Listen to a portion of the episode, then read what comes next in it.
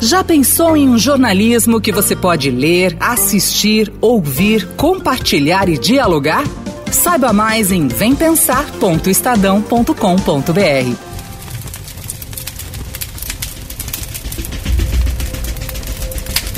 O Pantanal brasileiro vive uma das maiores tragédias ambientais das últimas décadas. O desmatamento cresceu, os incêndios aumentaram e a fiscalização diminuiu.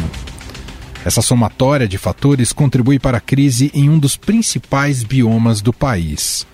De acordo com o Instituto Nacional de Pesquisas Espaciais, cerca de 2 milhões de hectares da região já foram prejudicados por conta das queimadas, o que equivale a mais de 15% de toda a extensão da mata. Ainda segundo o INPE, julho foi o mês em que o Pantanal mais pegou fogo nos últimos 22 anos. De acordo com o Centro Integrado de Coordenação Operacional do Mato Grosso, os incêndios, em sua maioria, foram provocados com o objetivo de abrir espaço de pasto para o gado. Mas o ministro do Meio Ambiente, Ricardo Salles, tem uma explicação diferente. O que, que aconteceu com o Pantanal? Eles estão há dois anos sem fazer o, o fogo frio, que eles chamam lá, que é esse fogo preventivo, manejo preventivo do fogo por questões ideológicas, questões administrativas, não se permitiu lá no Pantanal que eles fizessem eh, o manejo adequado do fogo no momento correto. Então juntou muito material orgânico e quando pega fogo, pega fogo de maneira descontrolada. Como consequência, milhares de vidas da fauna e da flora pantaneira foram perdidas. Vai levar tempo para saber exatamente o estrago que o fogo está fazendo sobre a fauna e a flora do Pantanal. Alguns dos animais símbolos da região, como a onça pintada, estão acuados pelo fogo. ONGs, Corpo de Bombeiros, agentes ambientais e até empresários da área de turismo se esforçam para salvar os animais. Voluntários que se arriscam entre as chamas para preservar uma das biodiversidades mais ricas do planeta. Um trabalho com altas doses de heroísmo. Por causa das queimadas, algumas cidades de Mato Grosso do Sul e do Mato Grosso sentiram as consequências da tragédia. Essas regiões chegaram a ficar encobertas por fumaças vindas dos incêndios no Pantanal, o que piorou os problemas respiratórios dos moradores. Os repórteres do Estadão, Vinícius Valfré e Dida Sampaio, estiveram no Mato Grosso, uma das regiões pantaneiras mais atingidas pelas queimadas. Nós estamos aqui às margens da rodovia Transpantaneira, no Mato Grosso, para acompanhar os impactos do incêndio nessa região pantanense. Essa é uma área tomada por serpentes, como cascavel e surucucu. Aqui, mais um exemplo de vida animal perdida por conta do incêndio que varre o Pantanal brasileiro. E eles nos contam, a partir de agora, sobre a viagem pela Transpantaneira e tudo o que presenciaram por lá. Nosso Pantanal aqui é cheio de alegria, agora só vê tristeza de queimada, né? O nosso gado passando fome.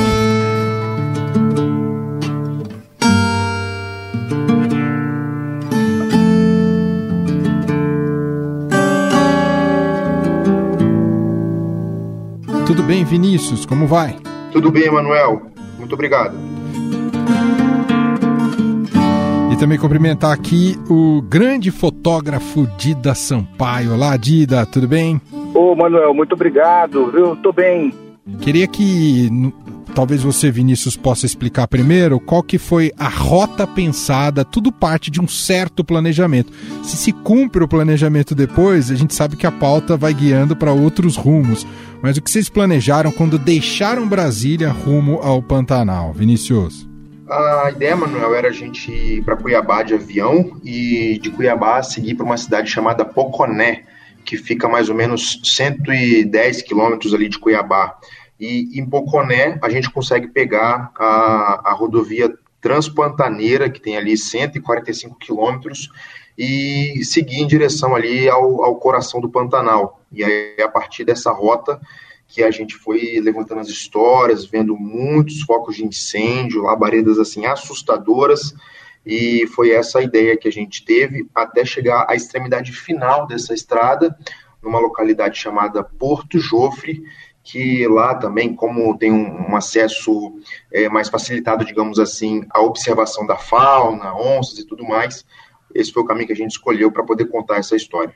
Odida, você já tinha fotografado alguma vez o Pantanal e como que é ir para uma cobertura que você sabe que vai ter muitas chamas e muita fumaça do ponto de vista de solução técnica aí para captação de imagens, hein, Dida? Essa foi a primeira vez que eu fotografei no Pantanal. Confesso que eu não conhecia ainda. Agora, na região amazônica, eu já tenho um histórico de passagem por cobertura desse, dessa magnitude, né? É, sempre cobrindo incêndio, devastação, né? Extração de minério. Mas a, a primeira impressão que eu tive lá, ao desembarcar do avião, é as altas temperaturas, o tempo seco, né? uma coluna de, de fumaça, assim, que mal você consegue enxergar, os olhos já começam a arder, sabe? É uma questão que incomoda muito, né? De ver o Estado naquela situação e a impressão que se dê, tem ao fazer uma incursão por essa região foi a quantidade de bichos mortos, né? Da fauna, né? Então, é de cortar o coração você ver tantos bichos mortos. Essa anta queimou as patinhas dela, gente, olha só. É, e a gente conseguiu observar em algumas fotos que você fez, Dida, tem uma que é muito simbólica de um jacaré uh, que tá que só sobrou a carcaça do jacaré, que demonstra que não havia saída para os animais ali, né, Dida? Tinha porque eles corriam por, a, por um lado e por outro já vinha a, o fogo, era um fogo que estava descontrolado. Ele vinha por todos os lados. O desenho que se tem é que ele veio buscar refúgio num ambiente que ele conhecia, que é uma área alagada. Então, ele fugindo do fogo que veio de costas aqui, encontrou aqui uma área já queimada também e foi surpreendido pelo fogo e ficou aí. E assim, é um cenário apocalíptico, que você vê aquela luz, é uma, um alaranjado que se mistura, vai virando um amba, uma coisa assim, bichos mortos, você começa a perceber e você não sabe se fotografa, se é, é, movido por emoção e ver aquela situação toda. É, é, é, muito triste, né? Você constatar que um dos patrimônios da brasileiro, né, totalmente jogado ao descaso, porque peço desculpas, eu não sou nenhum especialista no Pantanal. Essa foi a primeira vez que eu estive lá. Mas, assim, a impressão que se tem é que é uma região largada, né?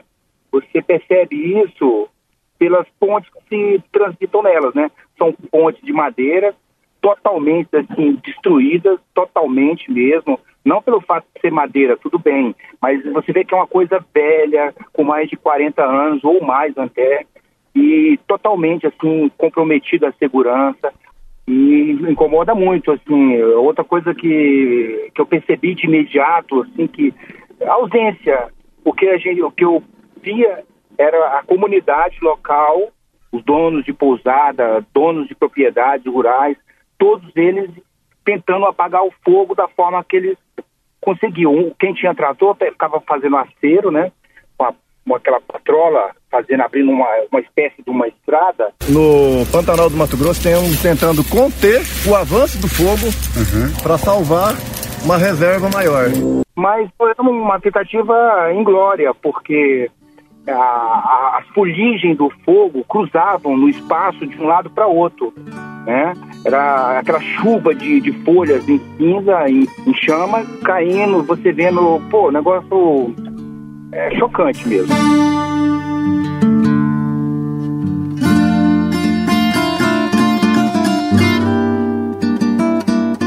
Ô Vinícius, isso ficou claro ao longo da, da apuração, a ausência do Estado, mesmo do ponto de vista. Não é não, não é não só a ausência do Estado na manutenção de um bioma tão rico e importante como esse, é a ausência do Estado num momento muito agudo e emergencial. Isso foi possível identificar então nessa apuração, Vinícius? Manuel, nós rodamos mais ou menos 700 quilômetros em cinco dias. E nesse tempo, nessa distância, a gente via equipes isoladas de bombeiros, um ou outro militar usando a estrutura de um, de um, caminhão do Corpo de Bombeiros, e não havia uma, uma operação de guerra que, que fosse compatível com a situação que encontramos no Pantanal. Então, assim, eram ações isoladas. Através do pé do gado, ele já faz é, o próprio aceiro, entendeu? Já facilitando o combate ao fogo. Às vezes, só através disso que está aqui, já elimina o fogo. E a linha de frente mesmo do combate ao incêndio o que nós notamos nesse tempo foi que era feita pelos donos de pousadas, pelos fazendeiros, pelos agentes de turismo que dependem daquilo ali para atrair gente, para fazer a economia daquela região é, se movimentar. Teve um caso muito, muito curioso que quando nós precisamos providenciar um, um barqueiro, né, um piloteiro, como eles chamam, para nos levar até um, uma onça pintada, que acabamos, enfim, fazendo lá o resgate dela. Mas enquanto eu voltava da, da casa desse piloteiro, que eu fui deixá-lo, um bombeiro me para no meio da estrada e me diz: Olha, nós temos uma informação de que uma ponte está pegando fogo e nessa ponte não há desvio. Se o fogo pegar a ponte e a ponte ficar inutilizada, ninguém entra, ninguém sai. Então eu preciso que você me leve até a minha base porque eu vou lá buscar uma bomba e para poder levar até essa ponte para apagar o um incêndio. Então assim, é, a, o, a sensação que havia era de que de fato não havia uma, uma estrutura, uma, uma operação que fosse compatível com o que estava acontecendo e, e que está acontecendo ali no Pantanal do Mato Grosso. Teria que trabalhar na prevenção, é, não no combate. A prevenção eu acho que é o caminho. A gente lida com fogo aí há vários anos e depois que o fogo perde o controle, é, não tem domínio, tá? Ô Vinícius, isso é muito impressionante é, quando a gente assiste as imagens, né, que para quem quiser depois dar uma olhada, tá lá no estadão.com.br, especificamente desse momento do resgate da, da, da onça. Queria que você contasse o que está acontecendo, porque é uma reserva importante ali de onças no Pantanal, em, em, em um parque em específico. Já se sabe o, o, que aconteceu com elas? A maioria morreu, não morreu? Qual é o impacto? Os biólogos dizem algo relacionado especificamente às onças, tão conhecidas ali do Pantanal, Vinícius? É, de fato, naquela região onde, onde registramos aquela onça, há uma concentração, é a maior concentração do mundo de onças pintadas, e por isso é, vem milhares de estrangeiros todos os anos, principalmente a partir de, de junho e julho, quando o Pantanal começa a ficar mais seco, para ver animais silvestres e para ver aí o que é a, a, o rei da, da região, que é a onça pintada. Então, a, aquela cena foi, foi muito forte, porque a gente conseguiu a informação de que, de que uma onça havia sido avistada por ali, e, enfim, fizemos lá uma, toda uma, uma preparação muito rápida para que a gente entrasse no Rio Cuiabá, entrasse no Rio São Lourenço e chegássemos até a essa onça. E é, é uma cena muito triste de ver, porque você se depara com um animal é, tão bonito, tão grande, com as patas na carne viva, e do lado da onça tinha lá uma, uma, um peixe piranha que alguém havia lançado, só que o animal não consegue comer. O, o, o, nativo lá que nos acompanhava, o piloteiro que nos acompanhava, dizia que o animal visivelmente estava muito magro, e se ninguém resgatasse esse animal, ele, ele morreria por ali mesmo. A gente vai transportar ela para a base. É, os veterinários vão fazer os primeiros socorros. Provavelmente vai colocar soro e fazer os primeiros socorros na pata e depois vamos encaminhar. A gente ainda não sabe para onde. E aí, ainda bem que, que depois veterinários, biólogos voluntários lá apareceram e conseguiram salvar o animal, que depois foi de helicóptero é, para Cuiabá. Mas uma cena muito curiosa, porque é essa é outra, outra coisa que chama muita atenção nessa cobertura, porque o trabalho de proteção e resgate de animais, a gente notou que é feito não por governo estadual, governo estadual, governo federal. É, são voluntários, são ONGs que ficam lá percorrendo a região em busca desses animais ali para prestar os primeiros socorros. A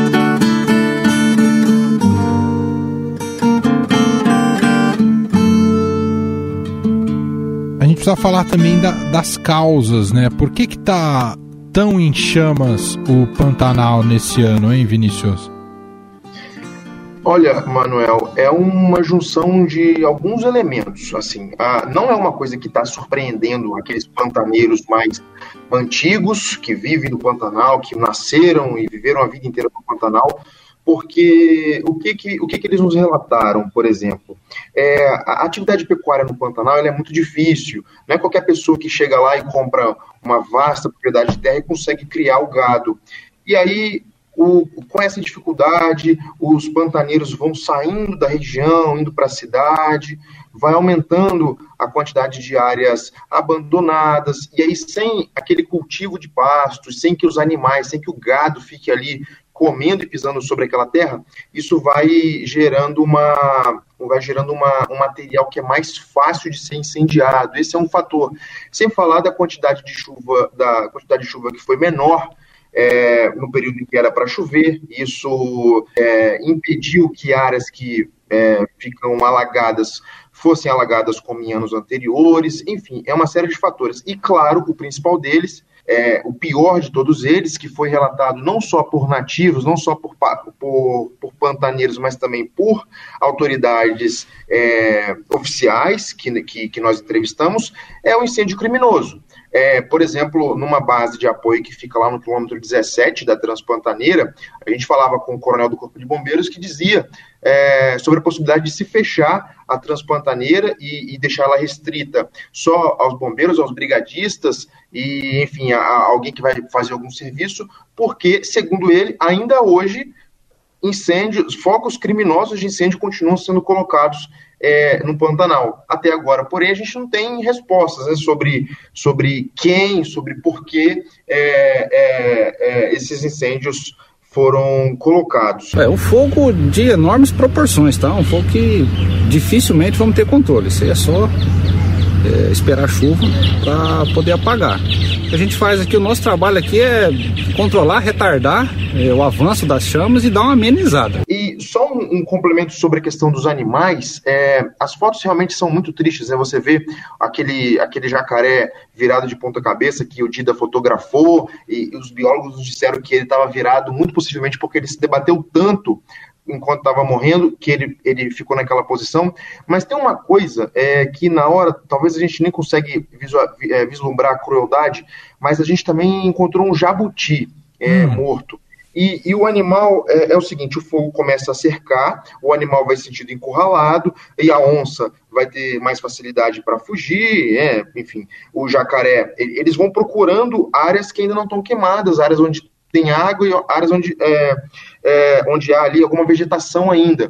Agora você imagina um jabuti nessa situação, né, encurralado pelo fogo e com ali com as condições que ele tem para poder fugir do, do, do, incêndio, é um negócio muito cruel.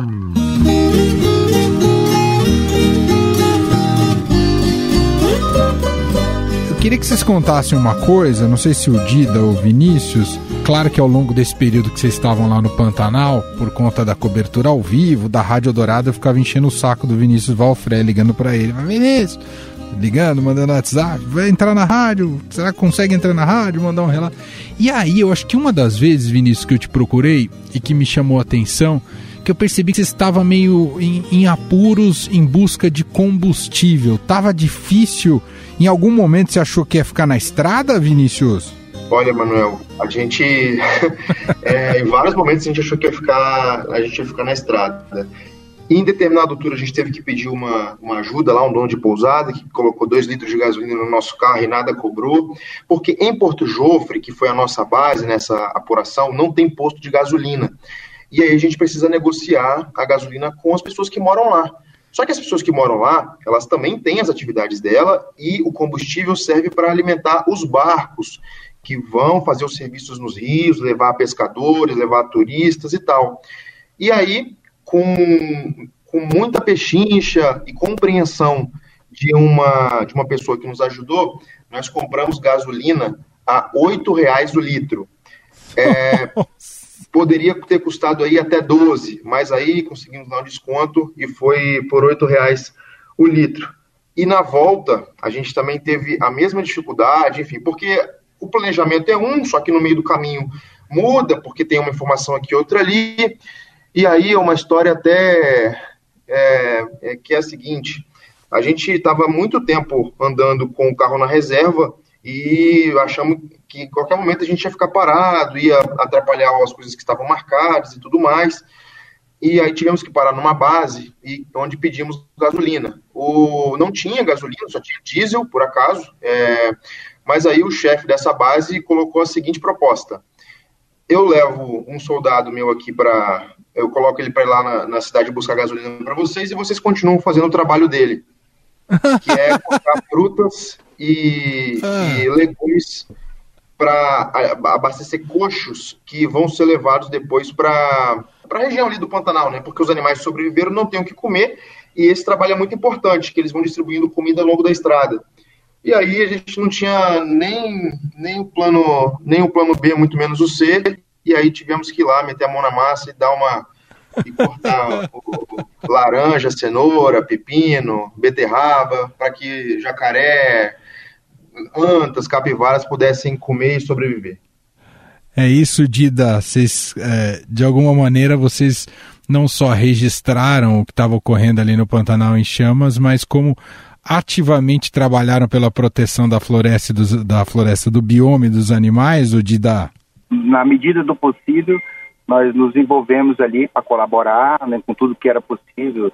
É, esse relato do bombeiro lá que estava em desespero, sem condução, para ir até uma área que uma ponte que estava sendo queimada, até mesmo esse, essa segunda situação que foi que a gente tivemos que ficar cortando frutos e legumes lá para as espécies.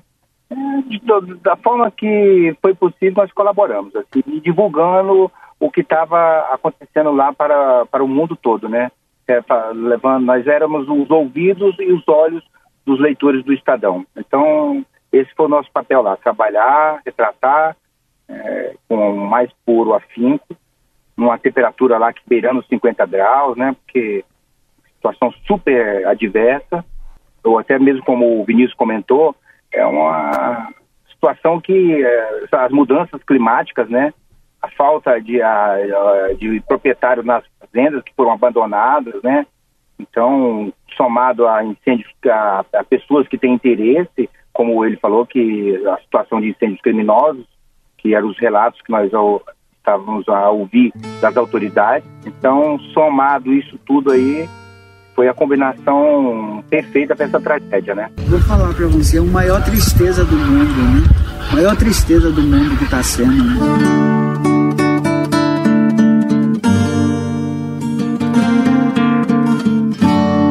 O, Dida dá uma, dá uma deixa importante aqui, Vinícius. Existe alguma expectativa é, para que, por exemplo, temporada de chuvas chegue e acabe com essa tragédia ou, ou não depende exatamente disso, Vinícius? o que a gente ouvia dos biólogos, Emanuel, é que é, é, é preciso que chova logo, mas também não adianta que venha uma chuva torrencial, porque o solo está repleto de cinzas e de matéria que foi é, proveniente de incêndio, e isso pode é, é, atrapalhar a vida que vai surgir dentro dessa água, porque tem muita área queimada.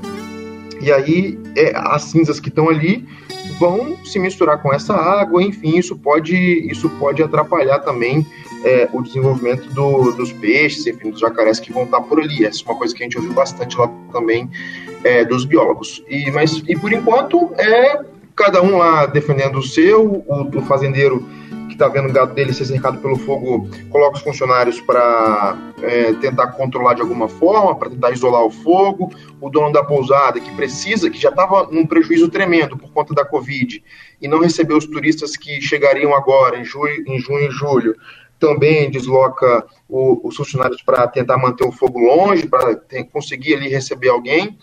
E, e, a situação é muito essa, assim, muita, muito esforço dos nativos, do pessoal do Pantanal, do povo do Pantanal, e pelo que, pelo que nós vimos lá, estando lá durante esse tempo todo, foi pouca é, presença de, de organismos aí oficiais. Dida, outro assunto que eu acho que é importante, a segurança de vocês, do sua e do Vinícius Valfré, afinal, estavam se deparando ali com uma, um contexto bastante difícil, né, de, de incêndio e que precisa ter uma série de protocolos e cuidados para que vocês resguardassem também a saúde de vocês. Como é que foi, ao mesmo tempo, é, garantir essa imersão para que ela pudesse registrar com fidelidade o máximo possível a realidade que vocês encontravam, mas também resguardando a segurança de vocês, de dar? Pois é, nós tínhamos isso bem claro, né, os dois. A gente sempre comentava, falar, cara, quando a gente for lá para essa região, vamos estar de máscara para se proteger, até porque era mais a, as pessoas que estavam usando diariamente as máscaras, era eu e o Vinícius, né? Até o medo da gente levar qualquer coisa para os moradores lá da região, né? Dessa questão do Covid-19. Então, nós tínhamos essa preocupação de estar sempre usando máscaras e quando em, em, durante o incursões nas embarcações fluviais, colete o tempo todo, sabe? Teve um momento assim que para mim que foi muito assim, eu fiquei no maior dilema, né? Foi quando nós fomos visitar o, o Parque Estadual Encontro das Águas, né? Que já era, já era boca da noite e eu fotografei o parque ali nas imediações, levantei o drone, fiz fotos aéreas e existia a possibilidade de eu tentar entrar mata dentro. Aí eu confesso que, que eu pensei dez vezes antes, porque é a morada das onças. Ah. aí eu optei realmente, aí eu falei, cara, não dá, cara. E, e no dia anterior, foi exatamente no local onde aquela onça que teve as quatro patas queimadas uhum. foi resgatada. Então, nós retornamos esse local lá no Parque Estadual, Encontro das Águas, e eu me vi nesse dilema. Se eu descia para tentar entrar na mata dentro para mostrar a destruição, mas assim, era uma, uma situação de muito risco, sabe, que pudesse botar em risco todo a, a estratégia da nossa cobertura jornalística, né? O fogo é muito capcioso também, precisa ter muito cuidado com incêndio, né, e fumaça. Porque ao mesmo tempo que você está naquele afã de entrar para tentar fotografar, retratar, você pode se intoxicar com a fumaça. Exato. Fumaça densa, então e você está ofegante, porque você está caminhando, tentando, sempre em busca de uma fotografia que retrate o que está acontecendo ali. E numa dessas você pode não se dar bem, né?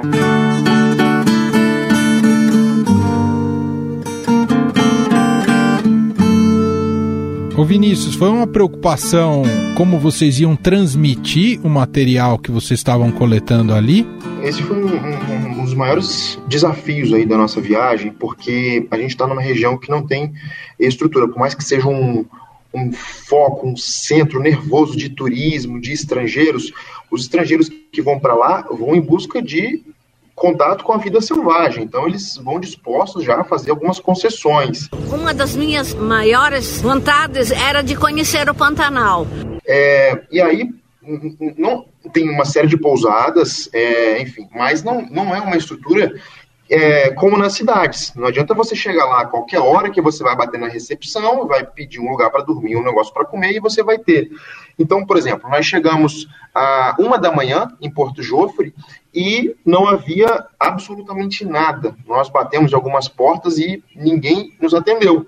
E assim, depois de um dia inteiro de estrada, um sol quente, absurdo, é, até que a gente achou, por acaso, um homem que foi é, se deslocou para pegar a internet num, num, numa, num outro lado, pedimos ajuda a ele, ele nos colocou lá em contato com numa, numa região que talvez tinha um, um, pouco que talvez pudesse ter um pouco mais de estrutura.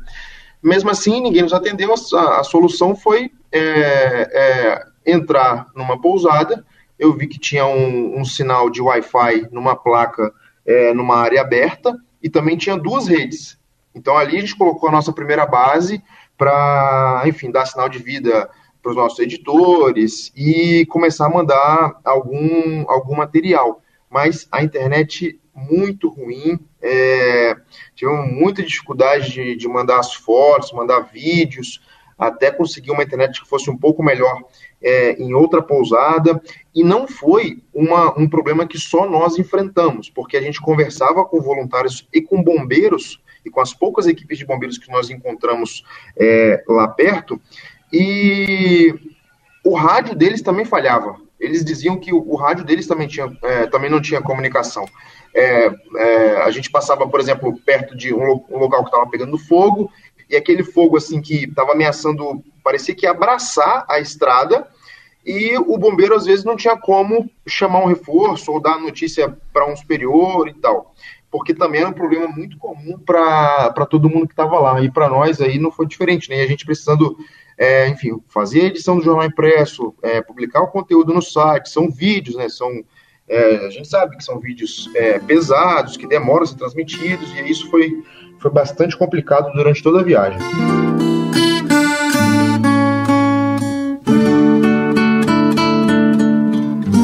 Para concluir aqui o nosso papo, queria ouvir de cada um de vocês, começar aqui pelo Dida, o que vocês vão levar dessa cobertura especial né, da, dos incêndios uh, desse incêndio no Pantanal. O que, que, que, que você vai levar pro resto da vida dessa cobertura especial, hein, Dida? Aquela cena dos bichos mortos, assim, é indelével. Não tem como... Não dá para tirar da cabeça. Tantas espécies, assim, que... E a forma que aqueles bichinhos morreram dá uma ideia, assim, que eles lutaram muito para sobreviver, pela vida, né? Então, isso acho que é uma das coisas que mais impressionou foi ver os bichos mortos, cara. Assim. Uma vegetação também, porque para onde você olhava, você via aquela terra totalmente queimada.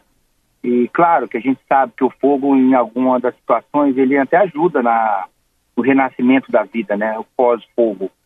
Mas uh, o prejuízo ali foi muito grande. Ah, eu concordo, Dida. Realmente você vê aqueles animais mortos, aquela onça com as patas é, na carne viva, e, e, e, logo que nós chegamos, ela tentou mudar de lugar, levantou e não conseguiu andar e caiu de novo, sabe? Aquilo foi muito forte. Mas além disso, eu acho que eu coloco também é, essa, esse envolvimento do pantaneiro com aquela terra. Em todo o tempo a gente ouvia, olha, só não está pior por conta da gente, porque nós estamos aqui colocando a mão na massa para combater o fogo e, e, salvar os bichos. Então essa, esse, esse amor mesmo pela terra é um negócio que me marca muito. Até um, um, um personagem, uma pessoa que nós entrevistamos, o seu Jamil, quando foi nos contar o episódio em que ele tentou salvar os bois, um, um, uma parte do gado dele, porque estava pegando fogo em volta, ele tentou expulsar o gado para cima da estrada é, e se viu de repente cercado pelo fogo é, e começou a chorar contando isso. É, é uma cena assim realmente muito forte na minha, na minha memória e que mostra muito sobre a, a ligação desse povo com a terra. O caso do seu Jamil, por exemplo, ele poderia abrir mão, até ele diz que os filhos dele é, pedem para que ele deixe aquilo para lá, que vá viver de, de pousada, de receber turismo, mas ele viveu assim, ele nasceu assim, o pai dele fazia isso, o avô dele fazia isso, então ver aquilo tudo pegando fogo lá e ele tentando combater sozinho aquilo foi uma coisa que me marcou muito. Bom, quem quiser consultar então essa parte visual, né, aqui a gente fez uma parte sonora, né, dessa nossa conversa com Vinícius e o Dida, tem tudo no Estadão, estadão.com.br, as fotos do Dida, e também tem uma espécie de mini doc publicado na TV Estadão. É só procurar a TV Estadão no YouTube, que acho que é o caminho mais fácil e assim você consegue é, ter um panorama bem completo do trabalho feito pelos dois aqui. Primeiro quero parabenizá-los pela excelente cobertura. Então agradeço Dida Sampaio, repórter fotográfico aqui do Estadão. Obrigado, viu, Dida? Oh, muito obrigado. Eu te agradeço pela atenção, a você e todos os seus ouvintes e leitores aí. Um super abraço, obrigado pelo carinho. Sensacional e agradeço Vinícius Valfré também pelo excelente trabalho. Obrigado, viu, Vinícius? Eu que agradeço, Manuel. Obrigado a você e obrigado aos leitores e ouvintes do Estadão.